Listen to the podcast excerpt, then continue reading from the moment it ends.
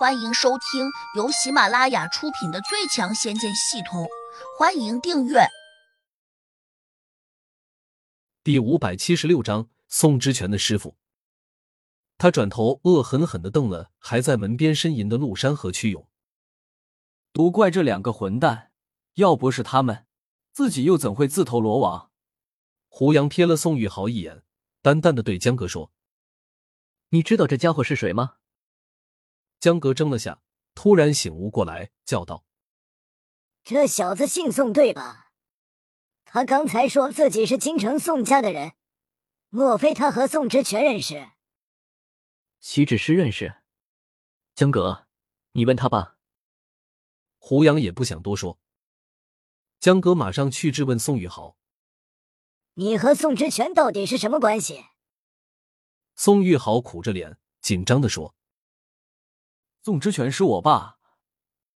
我去，真是踏破铁鞋无觅处，得来全不费工夫。老子打听了好久，也没有找到你那个该死的爹，没想到在这里把你给遇到了。江格欢喜的大叫起来，全然没有长辈风范。詹师朝慌忙问：“江前辈，你们找他爸做什么？”找他。当然是有好事啊！哈哈。顿了下，他沉下脸，又威胁道：“詹石朝，你应该能联系到宋之权吧？立刻给他说一声，他儿子在我们手上，叫他十分钟内到这里来，否则我们就先割了他儿子的蛋蛋，让他宋家断根。”詹石潮不禁倒吸了口冷气，心说：“江哥这家伙。”老子你们缺根弦！他这样说，绝对干得出这样的事情。宋玉豪恨恨的看了江哥一眼，马上又被后者呵斥了一声：“再敢这样看我，信不信我现在就把你的眼睛挖出来？”宋玉豪吓得快瘫软下去，沙哑着声音冲詹世朝喊：“战叔救我啊！”施百伦同样清楚江哥的性情，赶紧提醒说。詹世朝，宋大少，这事儿不能拖，我们马上给宋家老大联系，看他怎么说。好吧，我给他打电话。詹世朝无奈，只得拿出电话拨了个号码出去。很快，电话通了，那头传来一个轻松的中年男声：“詹老，事情办妥了吧？我儿子是不是已经追到校花了？”詹世朝苦笑道。宋老大，这事出了点意外，你现在有空不？赶快过来看看吧。不是有你们在吗？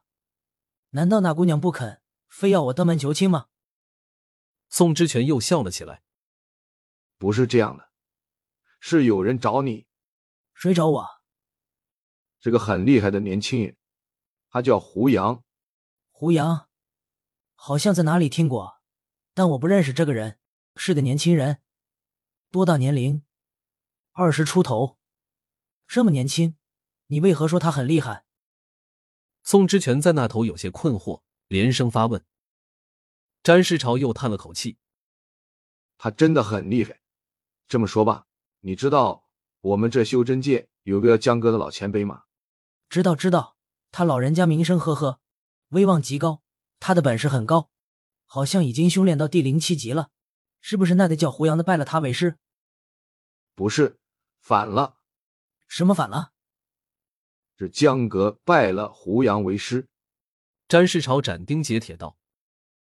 电话那头突然没声音了，大概停顿了三秒钟，才又响起宋之权惊奇的声音：“张导，你确定没有哄我开心？”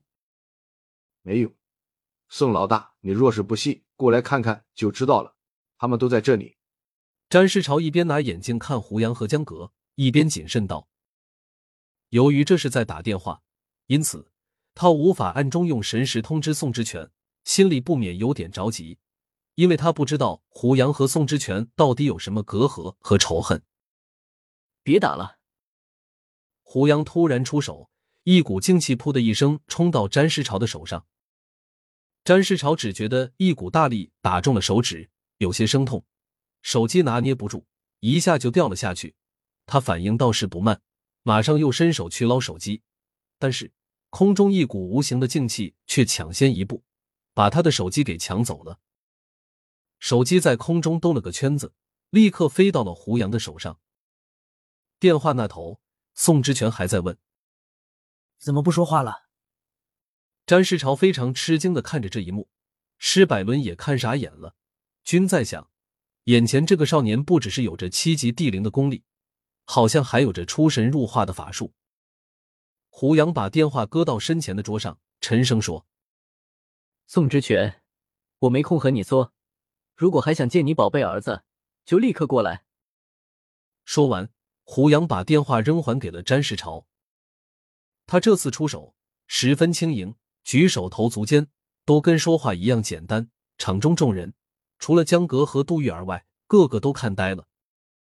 宋之权的声音还在空中怒吼：“你是谁？要是敢伤害我家玉豪，我一定会让你百倍偿还！”胡杨吃了声，反手就给了宋玉豪一个大耳光。这次他打的稍重了一点，两颗牙齿从宋玉豪的嘴中飞落出来，鲜血跟着往外流。宋玉豪立刻哭叫起来：“爸，你快来救我！我的牙齿被打掉了！”敢打我儿子，你给我等着！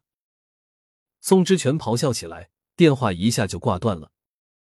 詹世朝和施百伦相视了一眼，均在想：宋之权要是这样莽撞的冲过来，估计就是送死。宋之权在那边挂了电话后，一脸铁青，拿起墙上挂着的剑，便要冲出去。这时，一个瘦弱枯材的老头拦住了他：“之泉，你去哪里？”宋之泉咬牙切齿道：“师傅，有人绑架了我儿子，我要去救他。刚才你不是叫施百伦和詹石朝去了吗？难道他二人没把这事办好？”老头提醒道：“这老头是宋之泉的师傅，名唤池重真人。”宋之泉一怔，突然反应过来，现在连施百伦和詹世朝都无法处理的事情，自己这样单枪匹马的冲过去。又能起到什么作用？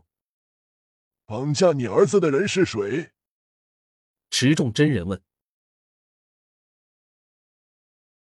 本集已播讲完毕，请订阅专辑，下集精彩继续。